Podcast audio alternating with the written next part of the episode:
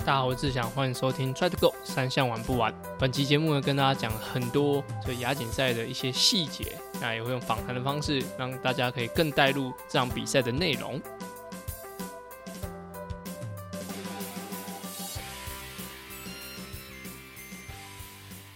大家好，我是志祥，欢迎收听 Try to Go 三项玩不完周四 Try 样子节目。除了周三主要的节目以外，还有不定期更新的周二阿根装备室，周五亮亮少女跑起来。希望把资讯统一在同一个 pocket，让更多喜欢田三项、想了解田三项的人都可以来这边收听。好，那讲到就是上周的亚洲锦标赛，那我们就直接带入呃，我跟阿展教练访谈的内容。这边一样再邀请到阿展教练跟我们做一个连线。哎，还旁边还有子怡啊，然后我们先请问一下阿展教练这次比赛。那其实我从比赛前嘛，那知道就是我们五月多其实就已经去韩国四中比过一次亚锦赛，那时候是精英组的。那到七月的时候，其实在哈萨克还有一个就是呃 Junior 跟 U 二三的赛事，都都是亚锦赛。然后我觉得比较意外是九月竟然又多一场。那我想请问阿展教练，就是九月多的这一场，它是有什么？就是特别性嘛，或者说怎么会突然多这一场比赛？好，嗨，志祥，还有各位志祥的粉丝们，大家好。啊，刚刚提到有关这么，诶，在这一年度当中有这么多场亚锦赛，呃，其实这这一个部分，我今年也是第一次遇到。就过去在比过这么多年的赛事来看的话，这一个算是蛮意外的安排。那简单来说，这一场的。呃，五一五的亚锦赛应该是没有在预定的形式力上，也就是说，在今年呃原定是年呃应该说九月是亚运会，所以在当初 Ultrason 他们的呃赛事上的安排，亚锦赛原本就是在六月的那一场，那那一场因为呃亚运会的标呃距离是标准距离，所以那一场的亚锦赛就。设定在超呃就是半程的短距离上面的赛事，那 U 二三跟 Junior 其实它原本就呃按照例行性上面的惯例都会举行啊，这一次是比较特殊的是，就它在不同的地方、不同的时间。哦，那像刚刚志祥提到六月就是在韩国，那它是短程的一个亚锦赛。那 U 二三跟 Junior 它是同时办在哈萨克，那其实也是我带了。呃，这这一场哈萨克之后，呃，U 二三的那一场，我才知道说，就是呃，他们原呃原本这一个就今天的这一场金左亚锦赛是没有就就是没有预定的。那当初他们呃在呃亚运开始公布延期之后，他们才讨论说，呃，在今年要再增加一场全程的亚锦赛，所以那个时程其实是接的蛮紧。呃，蛮紧凑的。那其实这个部分，我们当初知道这个赛事，也是在大概七月份到八月初才了解有这个赛事。那呃，当初知道之后，就才从协会啊，或者是国训中中心这边去安排，然后希望说我们这次可以组团，然后来参加亚锦赛。那因为这是有关明年亚运的一些资格嘛，所以这部分说在那个阶段才会有这样子的一个形式上面的一个变化。那这个是我了解到，就是在今年初，呃，今年的这些比赛上面。多了这么多亚锦赛的名称，那几乎是把所有亚锦赛可以比到的项目都比完了。对，而且我呃，我不晓得这个跟就是因为呃年初应该说五月的亚锦赛，其实它是半程，所以它亚锦赛的积分算的方式，不论是世界积分或什么，其实比较低。那有没有可能就是是因为呃，刚刚是亚运延期的关，亚运原本要比预计是比全程。而且奥运的资格，他会选选定就是洲际杯赛或是呃洲际运动会的全程距离是可以算世界积分。所以如果是像今呃这次又比了有全程的比赛，其实对亚洲选手来说其实是比较好的。对啊，对啊，因为就像其实你提到的这个问题，应该是呃有他们的考量啊。因为毕竟呃从今年五月开始，奥运的积分就就就从就是世界排名这边开始做累积，那。哎，你刚提到的半程的亚锦赛，它的积分是相对比较少。那这一场全程的话，它的亚锦赛的第一名是四百分。那因为是洲际，呃，就是亚锦赛的这种赛制，所以它的前五名还会有另外的 bonus，就是它会奖励前五名的这些选手，让他们的分数再更往上提升。但那个是有比例的，那这部分可能要去查一下规则，我才知道说它的 bonus 是多少。所以。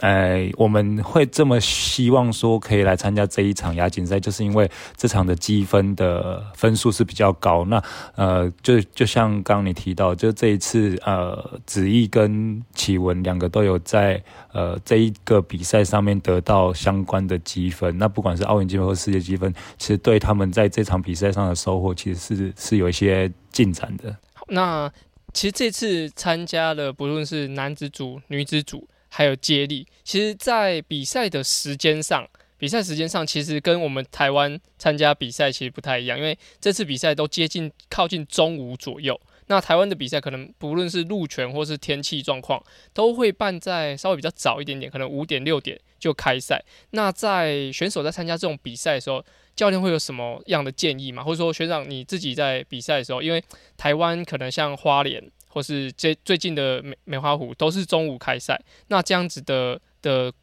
比赛调整，对于选手有什么呃要特别建议的吗？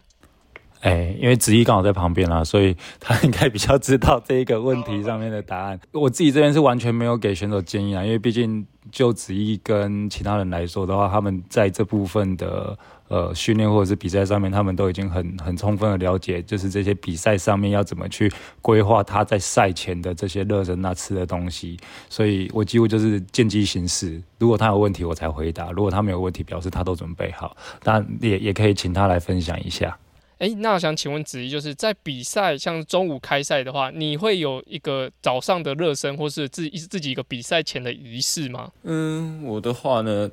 就是我比较喜欢越晚比赛对我来说我越开心吧，可以睡饱这样，对啊，可以睡饱，可以吃，可以吃过早餐，然后慢慢来，然后再，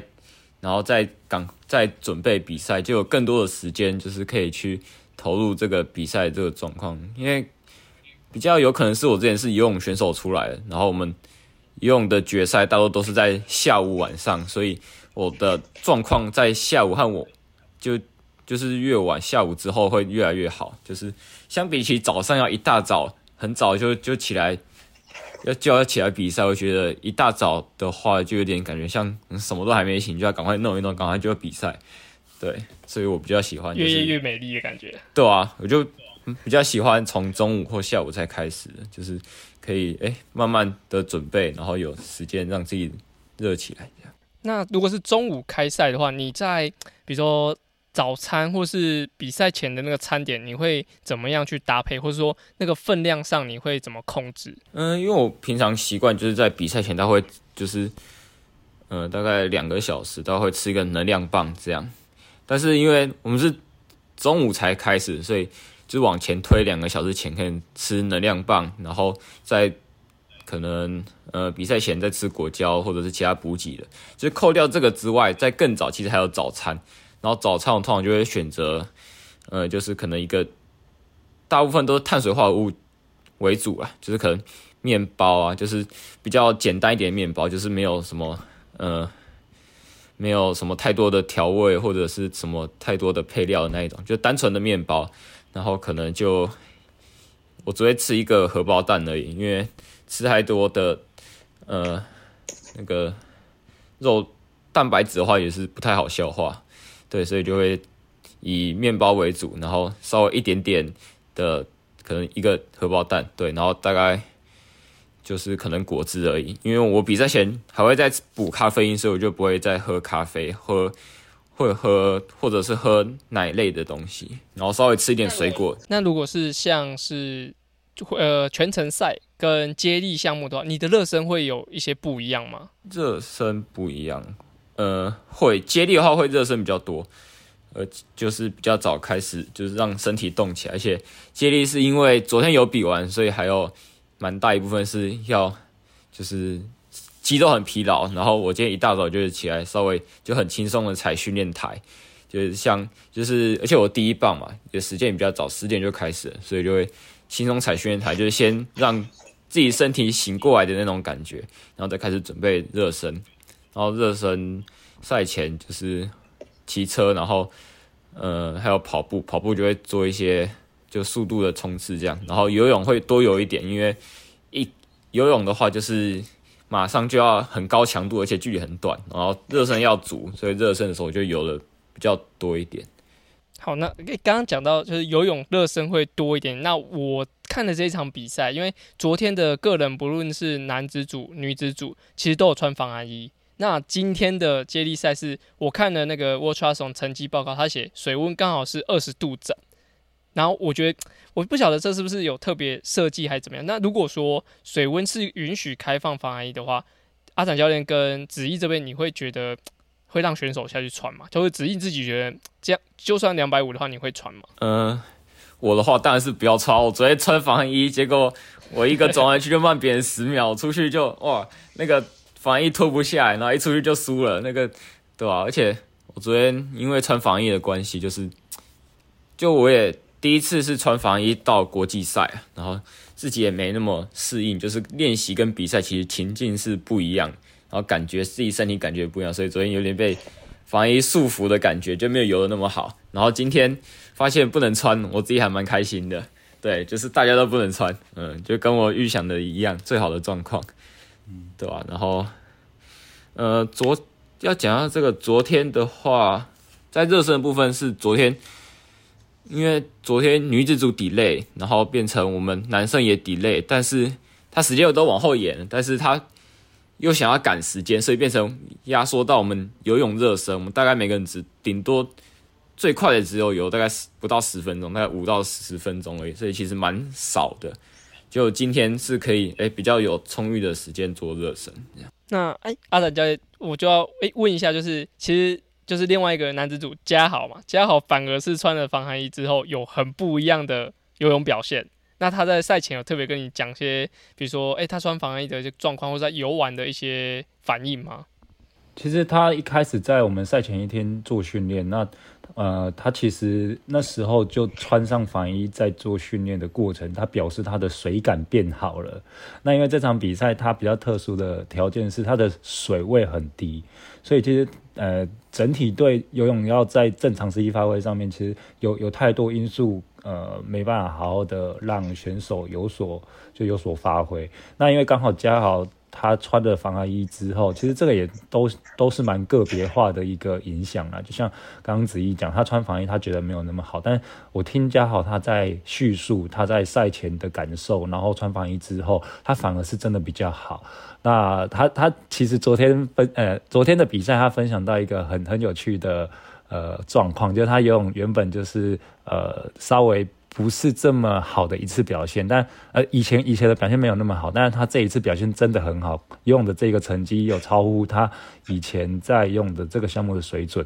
那因为他说他下水之后，呃刚好在第一圈的时候有跟上集团，但是他到第二圈，他准备进入第呃第一个转弯的时候，他说他其实已经被集团，就是他的主集团中拉开一段小距离了。但是呢，他说突然有来，呃，有有有一个神神住的那种水波或者是水流，把他在后面的这个位置往前推。他说他就不知道到底是哪来的神力，然后他一下子就挤到了就是集团的中间，然后他让他就是原本要掉队的这个状况，然后瞬间就呃人就跑到了集团的。呃，集团的那个位置的，那他说他因为卡到卡到一个不错的位置，所以他就继续跟着这个集团的节奏，然后他这个时候他反而越游越顺，所以整体在后段呃，就最后大概剩下四百公尺的这个这个距离，他他觉得他的整体在用的状况是越来越好，然后也顺利的跟上就是之一的这个集团，然后一起上岸，然后他说哇，整个过程真的是他超乎想象。啊，所以他昨天其实有有有特别分享到这一点，那是不是跟穿防衣有关？其实我我我也是觉得应该都都有一些都有一些影响啦。那这太神奇了，太神奇了！这也是一个蛮有趣的经验。而且他说赛前的时候，他这一件好像是跟大会借的嘛，然后他说，如果说游得好，他就直接买买上，就是把这件买下来。那对啊，昨天赛前就跟他开玩笑啊，哎、这件他因为他说他穿起来很呃感感觉很好，然后 size 也很符合他，然后我就跟他讲说，哇，那很好啊，如果这件你你这样穿起来还不错的话，那等下跟上集团就把它买下来啊，当做你的幸运之之一之类这样子。那后来原本呐、就是预计看看可不可以从大会这边就就把它买下来，但后来大会好像说他们不卖，就是还是要会还给他们。是哦，不然的话，这件太太神奇了吧？对啊穿起来很舒服，那对状况很好，然后中间又有一个有如神助这样，对对对对对对，对啊超厉害的。所以是蛮那子怡有趣的。有感受到这个这个暖流吗？这个水流，没有，这个是我我只没有有感受到我一直被往后推，我想追到第一集团，怎么追？前面差个我五秒，怎么追就追不到的。哇，你们两个反差好大啊、那接下来就是，我们就顺着讲男子组的个人赛，好，就是上了脚踏车之后，其实集团蛮分散，而且日本的攻势很强劲，就基本上他们就是人多势众，然后就想要直接走。那子毅在那个团应该是第三团，因为前面三个日本在前自行车前段的时候，前面三个日本，然后中间有哈萨克、日本跟中国，还有一个香港。那第三团就大概是子毅最多团、最多人的这一团。那骑的时候的第一圈，就我知道嘉豪是说单他的就是轮子已经开始有点状况，所以在骑的过程中，子毅会觉得说，在第一圈、第二圈的攻势或者说呃情况如何，可以跟大家分享一下吗？因为差最多就是用位置状况不好，然后我穿防衣又卡住，所以出去就慢了。然后我出去变成是我要追上第三集团，就是已经不是说我从第三集团可以就往前嘛，因为我其实我跟这次冠军瑞沙头是几乎同时上岸，但是他转弯区比我快太多了，所以他他一出转弯区他就可以就是变成前面领先，然后最后追到第一集团，但是我变成就是只能努想办法先追到第三集团再说。然后追上之后，嗯、因为赛前安德教练有跟我讲，就是就是尽量就是在前面，就是赶快，就是不管是自己或者找别人合作，就赶快追上，越前面越好。所以其实前面我花了很多力气在，就是一直想办法往前追，包括就是呃跟其他人合作啊，跟香港队的龙龙或者是日本人合作，对，就想办法要往前追，但是。呃，一直没有成功啊，虽然尝试了很多次，就是还包括我们可能后面和龙龙两个有合作攻击出去，但是因为真的是时机没有抓的很好吧，就是又太晚了，所以也追不到。对，然后呃比较多就是我们四个想出去，但是后面又有人粘上来，但是粘上来的人实力又不又没办法，就是说带头继续把整个集团往前带，就变成他们只是。追到，但是他们没有没有做什么用，没有什么用了。然后对，所以就是呃，很可惜。对，很可惜，对吧、就是虽然做了很多尝试啊，但是最后都没有什么都没有成功，最后还是就一个集团，然后进到跑步，而且到呃，我和龙龙两个攻击出去都拉了一段，然后追不到，然后就变成哦。那次我也几乎快把力气用完了，就变成我后面几圈连带头都觉得很累了。那阿阿展教练想请问说，就是像其实子毅在追击的这个情况，因为他们的团也是有日本人，也是有哈萨克，因为前面也有日本人跟哈萨克，而且他们算是他们的主力战将都在前面，所以在第三团子毅这些人其实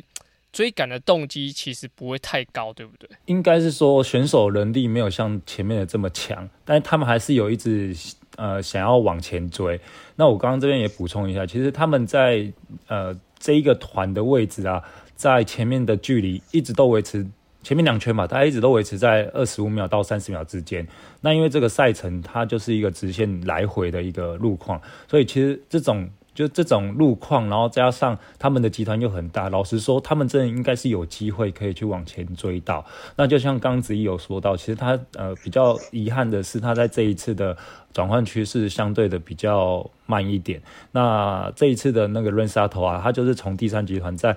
呃走出转换区之后，他就马他跟另外一个哈萨克选手就马上发动一个攻势，那这个攻势只有他们两个跑走，所以他们两个跑走之后，变成他们两个就独。就是有点像是两个人在合作的去追到，就去追前面的那个呃第二集团。那第二集团大部分也都是呃哈萨克跟日本人。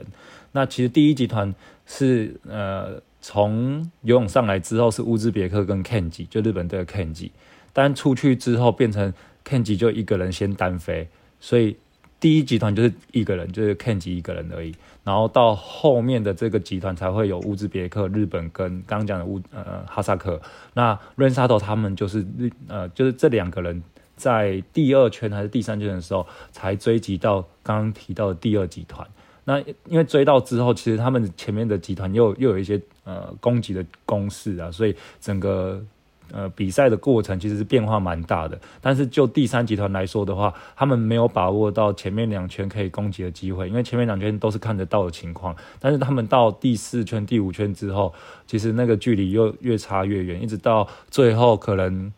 六七八圈，那个秒差已经差到快两分钟了，所以整个路段就是从二十几秒到两分钟，其实有有点越越差越远。那从原本看得到的。呃，那种那种企图到后面真的只能放着，让他就是跟着集团跑。那因为后后面也有十公里的跑步，所以大家的工资反而越来越低。所以像这样情况，就是子毅，假如说是应该说子毅其实自行车能力也算应该在那个团里面算好，所以在一上一上脚踏车的初期，其实就要马上去追赶集团，然后尽量在可能两两圈以内拉的拉到是大家觉得有希望追进，不然的话，可能第三圈。之后大家都开始就是有点软烂，然后就放着就是这个两分钟的差距，在跑步其实也就是无力回天的感觉。对啊，对啊，对啊，所以这个才是呃当初一直跟子怡提醒的，就是我们在转弯区之后，我们无论如何有机会往前追，就尽量往前去追赶到与第一名的差距。因为这场比赛我们设定的目标很简单，就是。呃，要怎么样去得到最好的积分？那最好的积分是第一个，你不能跟第一名差太多。然后第二个是你要在这些差距内怎么样提高你的名次？那我们要先取决于第一个，就是不要让第一名的人离他太远，因为离他太远，如果是万一真的有人跑掉，然后把时间拉到就是 ITU 的规则是百分之八的差距，那这一场的积分是完全就就没有就没有收获了。所以我们当初以这样子的方向去思考，还是希望说，就呃能够积极的去往前追赶，这是这是第一个目标。那后期才是把名次看在最后的十公里去如何做提升。嗯，因为只要在单车有，就是应该说拉近距离或是保持，就算在在同一团好了，其实跑步能够差也不会差到真的很多。但是如果单车已经有个 gap，就是一个差距的话，其实后段那个跑步真的会可能会差越来越多。因为就是刚刚讲，就是八趴有没有那个积分差很多，不然整场超过那个八趴的总时间八趴的的的差距的话，其实就根本做白工，就跟飞过去没什么意义的感觉。对啊，对啊，然后再加上这一场他八圈，他又有套圈的套圈的制度，所以老实说这一场真的是像鬼抓人一样在在玩游戏，因为。我们总共初赛男生的话是三十九个啦，哎，就是呃上面的名单是三十九个，但已经有几个没出战，然后跟 DNF，然后这场比赛被套圈的人数已经超过一半了，就是总共十九个被套圈，然后加上未完成的人已经是超过三分之二，所有的选手只有十七位有完成比赛，所以这个比例也算是相当少。就是完成率还是相当少的。对，如果有记得一零四年的高雄全运会，大概你看大家可以回去翻一下，对，翻一下那个文章，就是大概就是套掉，我记得剩下十个人还是十二个人完成比赛，差不多八圈就是这种这种节奏。那到跑步的时候，直接就是最后是十二名完成比赛。对，那可以请教练帮我分享一下，就是女子组的部分嘛，因为女子组我知道就是第一名的高桥柚子，她卡西，她其实就是单车。就是开始独走，然后到跑步基本上就是个人秀。那后面的战战况可以跟大家分享一下吗？其实女生跟男生是蛮类似的，只是女生的塔卡许她就是独走成功。那她在这一个部分，因为就全场就是看她一个人从头领先到尾，所以呃，如果你们有看转播，应该也都是只是看他一个人在在表演，好像整场比赛只有他一个人这样子。啊，但是其实后面的状况是也是蛮蛮蛮激烈的啦。先从第二集团开始讲，就第二集团是三个大陆的选手跟一个日本选手，那刚好加塔卡哈西他们总共五个人是呃用突围的这个第一集团，但因为一出去之后，塔哈西他就先自己跑走了，所以变成第二集团的这一个追赶的人只有三个大陆跟一个日本。那刚好这个日本人就就我我觉得就是他们的策略性的就。拖着大陆他们在呃整个集团上面的节奏跟他们轮车的一个速度，所以整整体来看，其实三个人要追到。塔卡哈西应该是有机会，但是重点是那个日本人刚好在那个集团内，所以我觉得这个部分可能是影响到他们迟迟没有把高桥给追下的一个很大的主因。然后后方的集团就就是就是比较零散的，因为在启文的位置，它算是第三集团，第三集团也算是一个比较大的集团。那他们也是有点像就是直一的那个集团的概念是一样，就是大家在一开始初期也都是二三十秒差距，但是后来因为公式，因为前面。攻势也很强，然后他是，他又一直往前跑，然后整个比赛里面主呃，如果说主要的集团是第三集团的话，那这一个第第三集团其实他们也一直没有办法往前追到，就是大陆的那一团。然后呢，他们也一直还被大陆的那一团拉开，然后也被塔卡西亚拉开，所以他们到后端，就是比方说第二圈、第三圈之后，其实他们在进攻啊，或者是在追击的企图心，已经都没有像一二圈那么好了。那反而这一团在合作上面更没有更就更没有默契。那这一团到最后，其实他是一直被后面的人追击，到成为一个非常非常大的大集团。就像他一开始的人数可能五到八个，但是后来就是变成第四团的人也追及到呃这一团，然后后来在更后面的可能两三个人又追及到这一个就是这一个大集团，所以变成这一个大集团到呃比赛的后段，大概剩下两圈来三圈的那一个阶段，这个集团的人数大概是十几个上下。啊，然后呢？这十几个上下，因为已经有很多人都咬到这个集团了，那反而后面的这些人都没有就没有咬上的机会的，这些人刚好就全部被那个塔塔卡哈西一个人给套光了。所以这个比赛其实，呃，虽然大集团是第三集集团这个位置，但事实上他们也是最后一个集团了，因为前面就塔卡哈西跟大陆的那一团，那后面大家都已经没有办法再比赛，因为台湾一个人就是把所有人都都都抓抓下来了。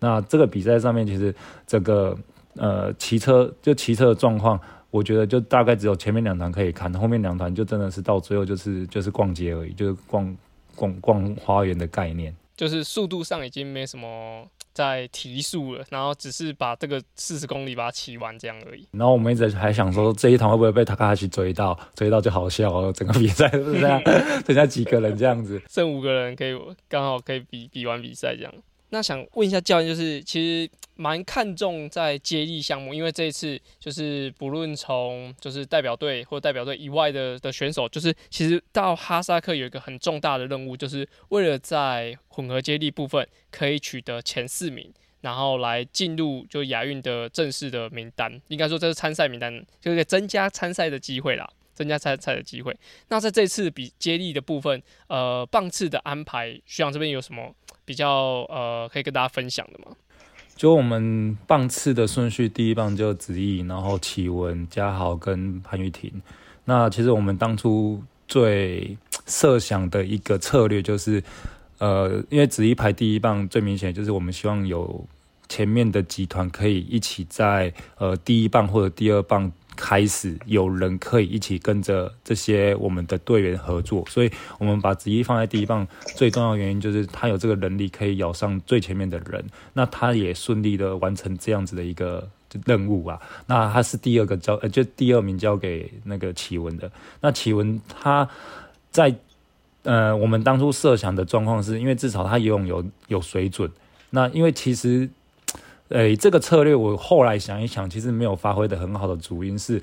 呃，虽然我们在想法上是希望有集团，但是这一次的参赛人数真的很少，就是只有六队。那六队里面，就是菲律宾几乎是没有办法跟他跟跟跟这些队伍配合的，所以几乎就只有五队在竞争。那这五队竞争当中，就是呃第一棒已经把所有的嗯第一棒已经把所有的呃距离都拉开了，像子毅回来跟第一名大概差十几秒嘛，然后后面也差子毅大概二十几二十几秒三十几秒。然后在后面也大概都是这个秒差，所以变成说，呃，哈，呃，那个谁，启文出去的时候，他的他的相对位置也并没并没有我们想象中的是有大集团的这样子的一个概念，也是只剩下就是跟哈萨克的人有机会合作，那后面的大陆啊跟香港，其实他们也都是自己自己跑，所以。在这样的情况之下，就有点跟我们预期有点落差了。也就是说，我们原本希望说一二棒都是大集团，可以一起就是一起一起合作，然后一起呃在名次上面有一些比较好的竞争。但是到了第二棒开始，就已经跟我们预期的有些有些出入。然后到了第三棒之后，其实整体的状况都是个人单飞啦，就是所有比赛上面都是单飞单飞单飞，一直单飞到第四棒，因为第四棒呃。那个嘉豪交给玉婷的时候，其实我们跟前面的名次都没有差很多，当然都是大概维持十到二十秒的差距。那前面的也是一样，但是第四棒一出去，反而因为日本已经在前三棒他们领先的时间大概超过一分半到两分钟，所以日本几乎就一也是从头到尾都独走了。那第四棒的二三四名，他们在第四棒。的骑车的这个过程，反而有配合到的机会，也就是中国啦、香港啦、哈萨克这三个国家刚好配合到，所以他们一轮车下去，就是小潘最后再再 怎么快，真的也是没有办法再挽回了。所以在这样子安排之下，其实我们当初的设想跟事实上，呃，比赛发生的过程，我们是没有，呃，我们是没有预算到。四个棒次几乎都是只有一两个可以配合，那甚至有些人都是只能走 T T 的这样子的一个结果，所以我觉得这是我在这一次安排棒次上面的一些疏失啊。如果未来有人考量到说，就是大家的实力，或者是像这种接力队伍比较少的，那是不是要去做一些其他的调整？这这事实上是可以再再再跟大家做一些讨论的。嗯，那我做一个假设好了，就是刚刚讲到，就是可能从子翼之后的棒次，基本上，呃，反而是变成一二棒都是独推，然后第三、第四棒开始有一点集团。那我做一个假设，就是假如说当时哦，比如说已经知道这个情况，那我把潘玉婷放在第二棒，希望你觉得整个战况会有 不一样改变吗？其实我这一点也跟潘胖教练讨论了一下。那事实上是有机会，因为毕竟呃，子怡回来，他赢后方的哈萨克，然后大陆还有香港都已经有大概三十秒到一分钟的差距，所以这一次刚好玉婷下去之，呃，就是玉婷的用能力是相对比较差啦。那假设说我们把这样子的时间差交给玉婷，那玉婷她游泳刚好也不是这么好，然后后面又有这样子的秒差的结果。那一下去刚好被，就是被后面的人追到，然后用一起上来，用一起上来之后，反而变成一个大集团，然后骑车就可以一起骑，然后跑步刚好可以发挥它的优势，搞不好在整体的结果上或许会有一些变化，但大家都尽力了，我们只能从事后来去分析，如果这样的安排是会比较好。当然，你这样子的讲法，其实我觉得是有机会的。对，就是其实呃，比赛的情况的改变也有可能是。呃，我们透过棒次的改变，就会也许会有比较好的优势，但是这只是可能我们事后来讨论的一个结果而已。但是可可能就当一个一个经验，因为我们呃算是中华队第一次，除了西巴呃除了巴西参加比赛的那个混合接力是用男女男女方式以外。那这次算是中华队第一次用男女男女的方式进行混合接力，所以应该还蛮多可以研究或者说可以更好的地方。那我觉得这你们真的是太辛苦了，因为从呃不论哪个地方出去，从葡萄牙的、从巴西的、从台湾的过去，真的是呃那个比赛时间大概三个小时，但你们坐车时间大概花了三四十个小时，真的是辛苦了，辛苦了。不会啊，就是大家。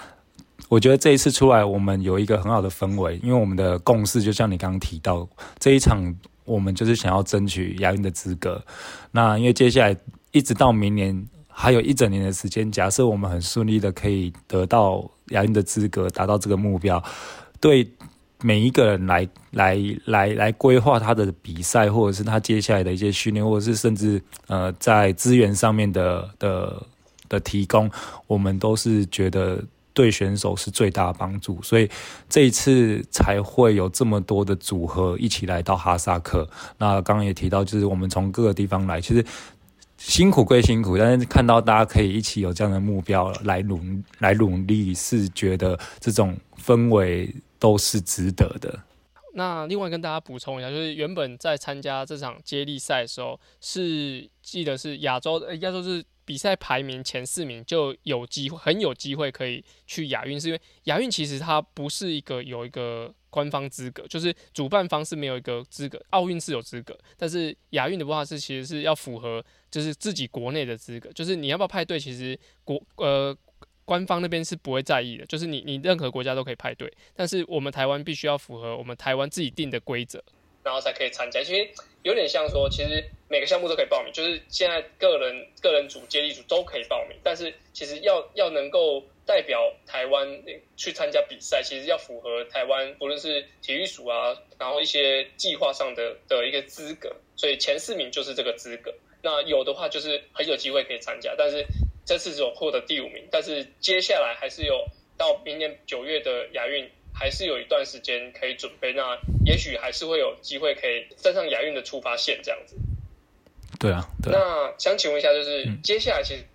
呃，因为今年也是因为疫情的关系，所以亚运延后了一年，所以会以前都是两年准备亚运，两年准备奥运，但现在会有一点点就是亚奥运并行的时候。那启启文啊、嘉豪、子怡其实都还有一些国际赛的安排。以阿成教练这边知道的，就是比如说呃，他们会有哪些赛事的规划？就请子怡来说好了，因为他他刚好最近一直都在准备这些事情，就是。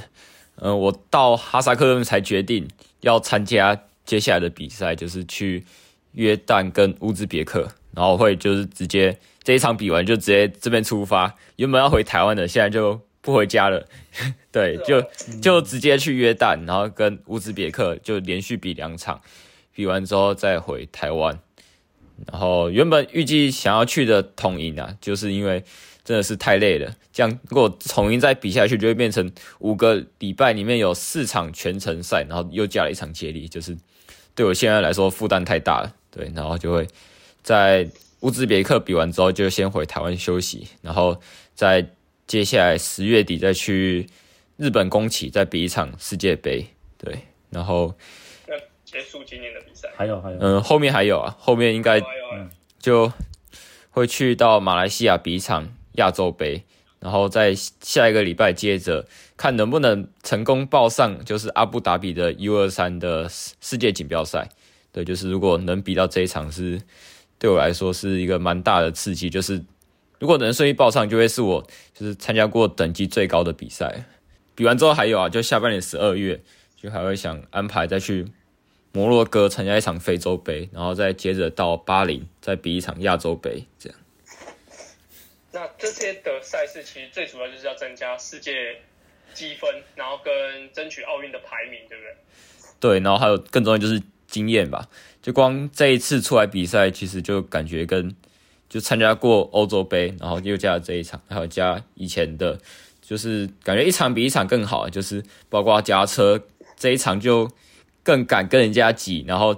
就是可以做比较刁钻的一些。转弯呢，还是加速冲刺，然后不会管到说别人他好像要卡到我，我就慢一点，我就会直接用力把它超过去之类的，像这样子，就是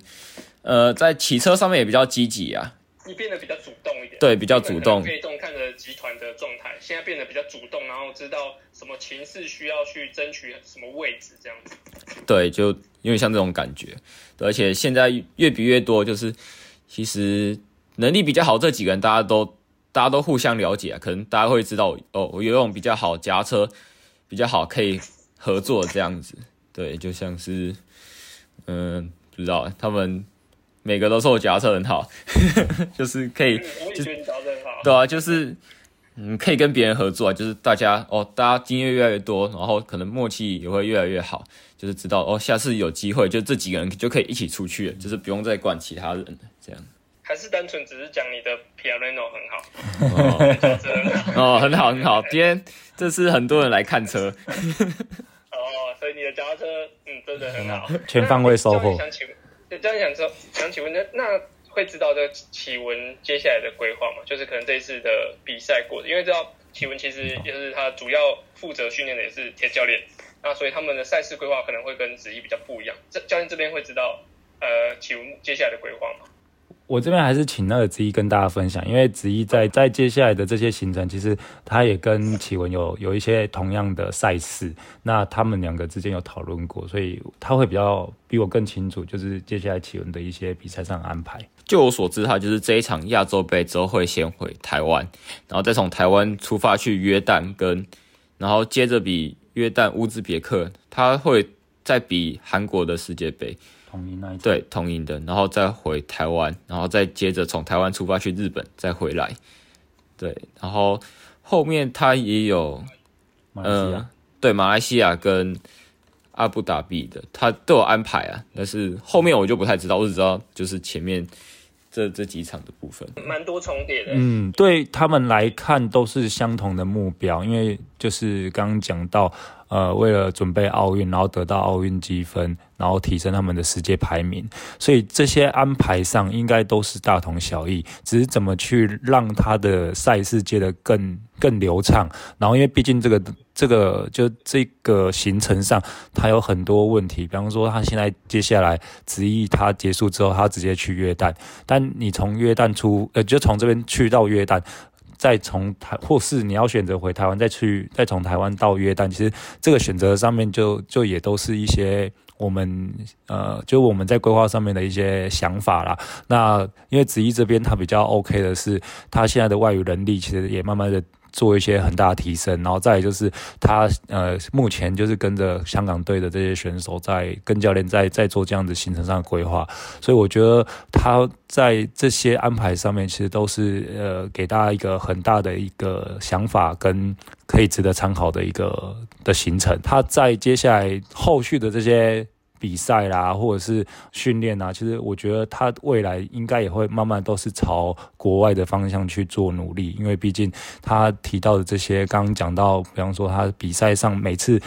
不管是不是得到激发，但至少他每次都有很大的成长。这是我觉得这几年这样看他下来，这一段时间进步的搞不好都是那个成长性是神速的。所以他在这一段的时间上面，其实我没看到他有一些很棒的突破。那嘉好的话。对嘉豪的话，他的比赛就比较没有这么确定了，因为他在目标上面可能跟子怡跟启文是比较不一样的。那我也有问他了，但是他也说他也不太清楚他接下来会比什么比赛。那可能先以国内的比赛为主，那再看看他就是胖胖家有有什么规划吧。那这部分就我没办法知道说他未来有什么比赛。好，我再问一下嘉豪好了，嗯，再跟大家分享。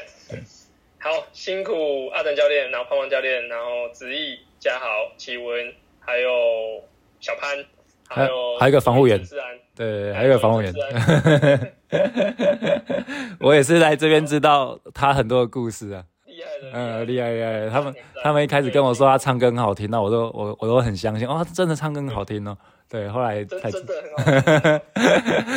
对，那 辛苦了你们黄金组合。嗯，对，那就等你们回来台湾，那接下来我会。在持续更新很多，就是体温啊、子毅出国比赛的一些内容。好，那谢谢你们，谢谢。好，谢谢，谢谢。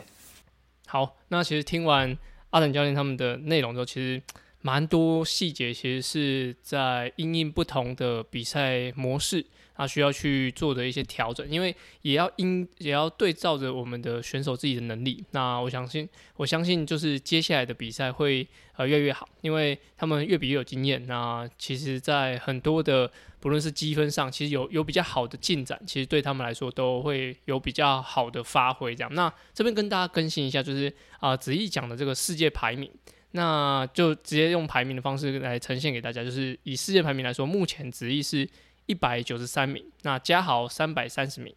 然后团俊三百七十三名，那到后面威凯六百一十六，曾俊林六百五十六，那甚至到江典佑就是在七月参加哈萨克青少年的比赛，都还有居然有八百零三名。那女生的部分，启文应该是目前呃台湾的选手里面世界排名最高的，一百四十二名。那后面是佳佳两百四十二，佳琪两百九十八。那潘玉婷在上次的亚锦赛也有，目前的排名也是到四百五十九名的世界排名。那特别可以跟大家讲一下，就是呃中华队就这次的混合接力结束之后呢，呃世界排名来到二十七名。那在奥运的的比赛里面，积分需要在前十九名才可以进入正式的名单，所以目前是二十七名。但是我们中间前面还有呃四个亚洲队伍，刚刚呃刚刚的比赛中讲到就是日本、那香港、中国跟哈萨克，所以呃他们都还排在排在我们前面，所以我们还有蛮多可以努力的地方，而且。呃，亚锦赛这个比赛其实应该是会有点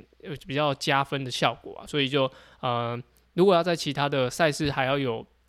积分持续的进账，所以他们四个选手，或是甚至其他台湾的选手，都需要再多参加一些就是这种世界级的比赛，然后争取啊世界积分，然后到奥运的成绩是可以在排名里面排在第呃第十九名以内的。OK。那特别跟大家讲一下，就是既然讲到排名嘛，那特别跟大家讲一下，就是除了就是 World Ranking，就是讲世界积分以外，那上上之前阿根在转播的 WTS 的赛事，就是也是有 WTS 的排名。那目前我们有三位选手有进排名，就子毅的六十六名，那加好的一百四十一名，那跟启文也是六十六名。那这个排名其实应该会算是就是那个系列赛里面的分数，然后来。加到这个里面，那你的排名在多少？那他们几位的所有的积分都是透过就亚锦赛而来的，所以那个亚锦赛的积分其实蛮重要的，就是它也可以算在世界积分，也可以算在 WTS，甚至可以可以算在奥运积分里面。那目前的奥运的排名呢，只有子毅跟启文有在排名里面。那呃，如果说你是啊，不论是外卡资格，或者说你是在任何资格里面，你都必须要在排名一百八十名以内，你才可以代表就是你的单位、你的国家出赛。所以他目前职业是一百零四名，那启文是一百零三名，也是目前这一次在巴黎奥运前啊，我们首次应该说巴黎奥运开始计算之后首次。有台湾的选手入榜，所以就啊这些我觉得是蛮细微，而且刚才讲到子毅跟启文会一直持持续的参加比赛，那希望把这个排名往前推，因为他们有讲，就是你有好的世界排名，你才有办法去更高层级的比赛赚取更高的积分，所以这样是一个呃，我觉得就是强的人要更强的。呃，赛事然后更高的积分，那去巩固他的位置。那目前他们在一百零四名跟一百三十名、一百零三名，其实算是蛮不错的。对，不论是可能接下来有有机会，只要争取外卡或什么，可能再往前推到可能七十五名左右，如果可以的话，就很有机会。那甚至因为七十五名嘛，但是它有很多有很多国家是会有名额重复，所以它有可能是可以排到整个世界的排名里面。但是呃，现在都还算是奥运积分的的换，呃，应该说竞争的初期。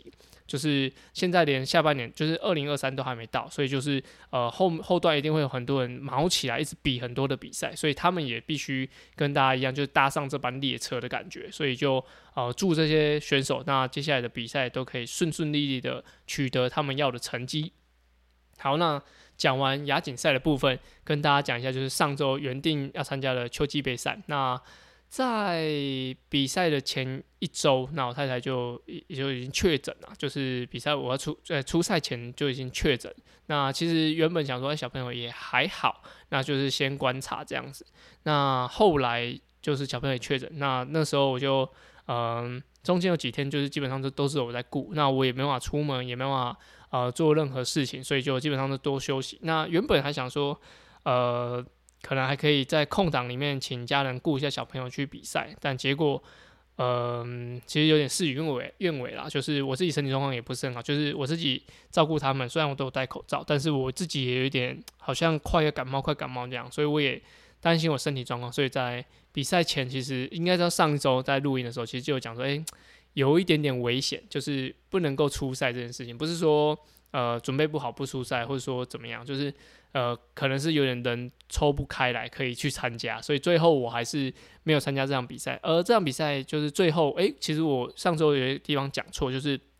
我原本预计我会在快的那一组，结果我竟然是在就是第二组的第一个，因为我是跑我是写十六分半嘛，那十六分半刚好换算下来，正好刚好是在可能十呃二十几名左右。我我上上礼拜讲说十八十九是因为我算错，那就是其实二十几名左右去就是排名下来，其实我是在第二组的第一个，就我的号码是应该是二至一吧，就是呃如果我正常去跑的话，我应该是可以跑完。那如果说我真的是比如说写十六分二十，那我真的在第一组，我一定跑没办法跑完，因为第一名的选手跑十五分十秒，是高高雄师大附中的黄祥伟，那他们那个速度真的是呃差非常多啦。所以假如我有去跑，我可能我我应该可以完赛，我应该可以完赛，但是我能够跑能不能跑到我要的秒数，其实呃打一个问号。好，不论是。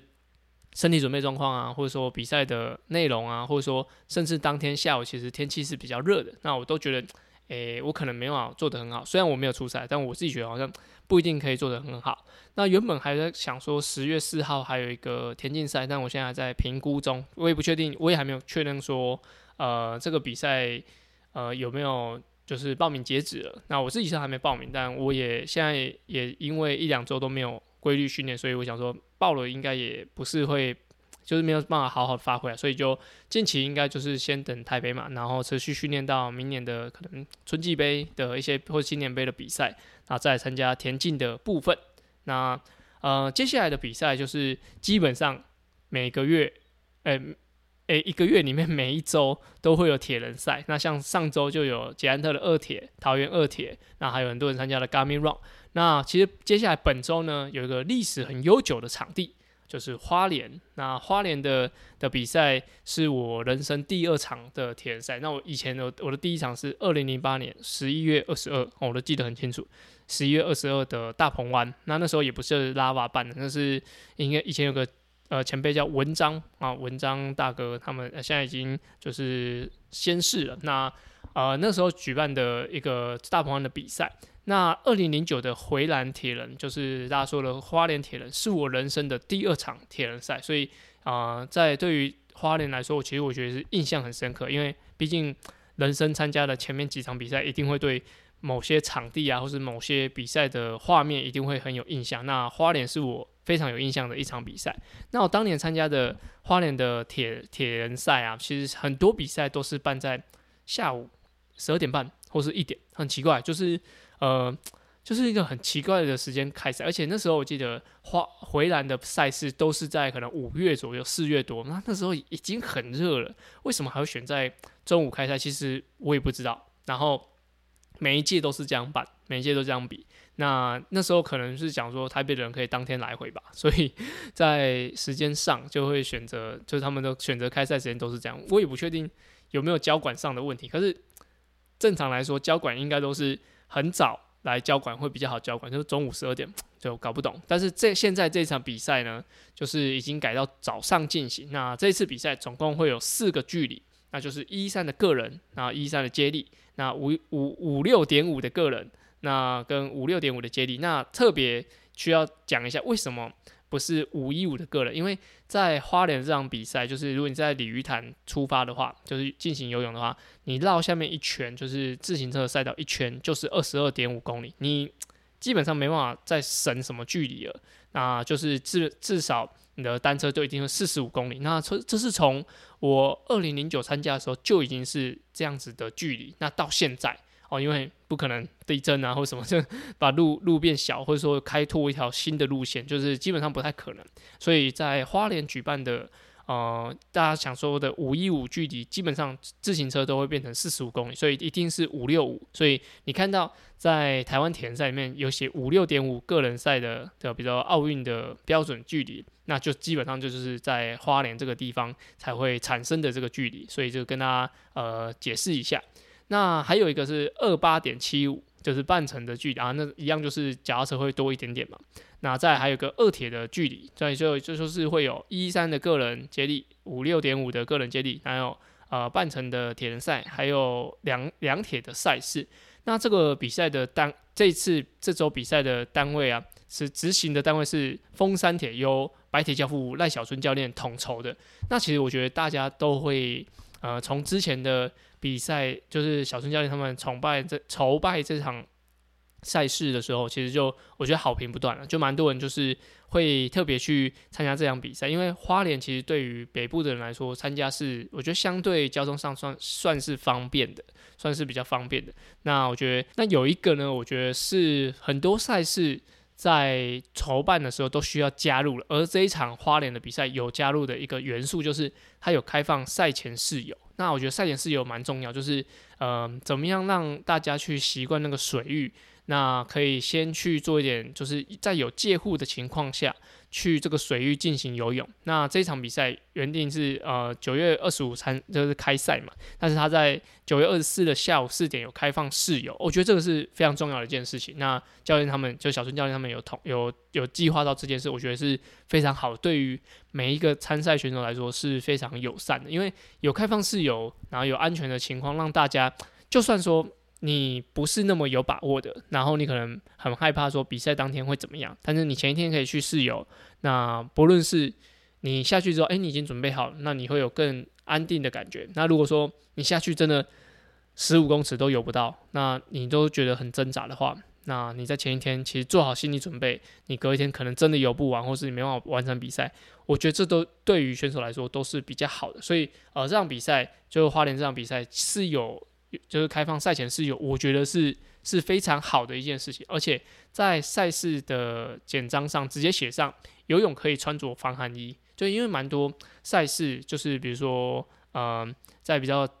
正规，应该说比较正规、比较竞技，好比较竞技的赛事来说，都会说到赛前前一天才会公告水温，就像刚刚前面讲，就是亚锦赛的部分，其实都是到赛前前一天才会公告啊水温跟能不能穿防寒衣。那这一场花莲，我我相信这也是为了就是举办地方的一些赛事，它不是说要呃竞技程程度很高的一个赛事，所以他在呃报名的时候其实就已经写上，就游泳是可以穿防寒衣的。我觉得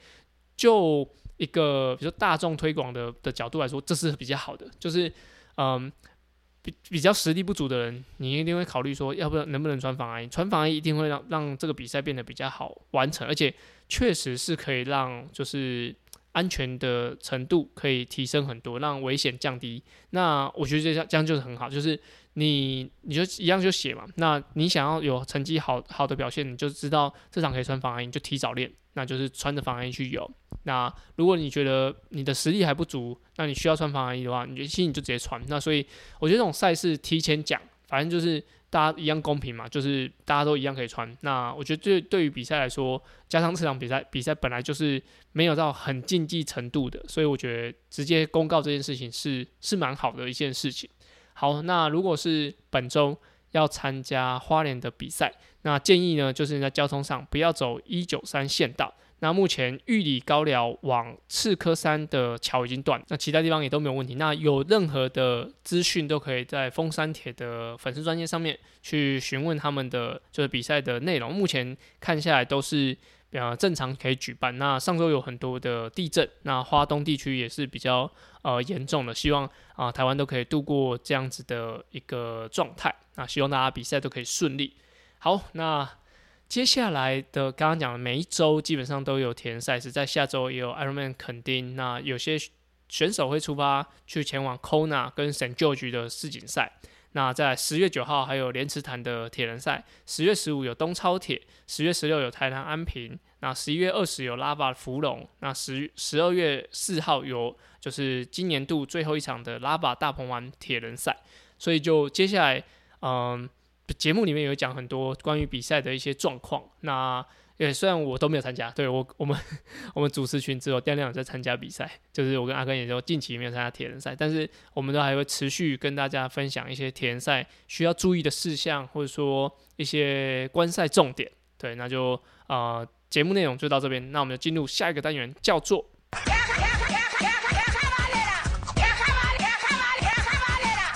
卡卡巴内啦，卡卡巴呢是在 t r y o n EP 五十开始的新单元，主要卡卡巴呢在节目里用来审视我自己现在练的方向到底对不对，有时候骑慢一点反而会有不一样的收获。而这个单元的灵感来自于我教学，还有听众留言，所有问题都欢迎到 Apple Podcasts 或者 Try to Go 三项玩不完的 IG 留言哦。那本集呢跟大家讲一个，就是最近我觉得可能是因为穿戴装置比较呃活络，那也比较夯的一个呃话题。那就是 HRV，就是心率变异分析。那我自己觉得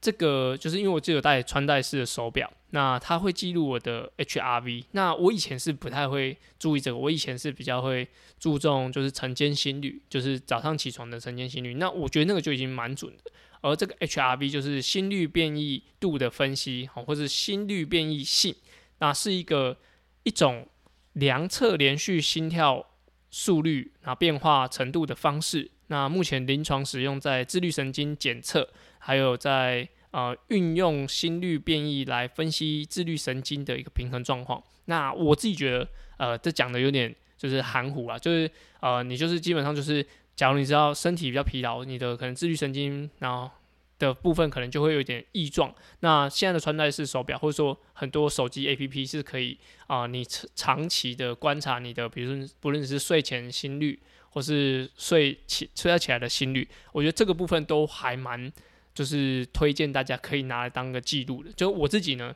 跟大家分享，就是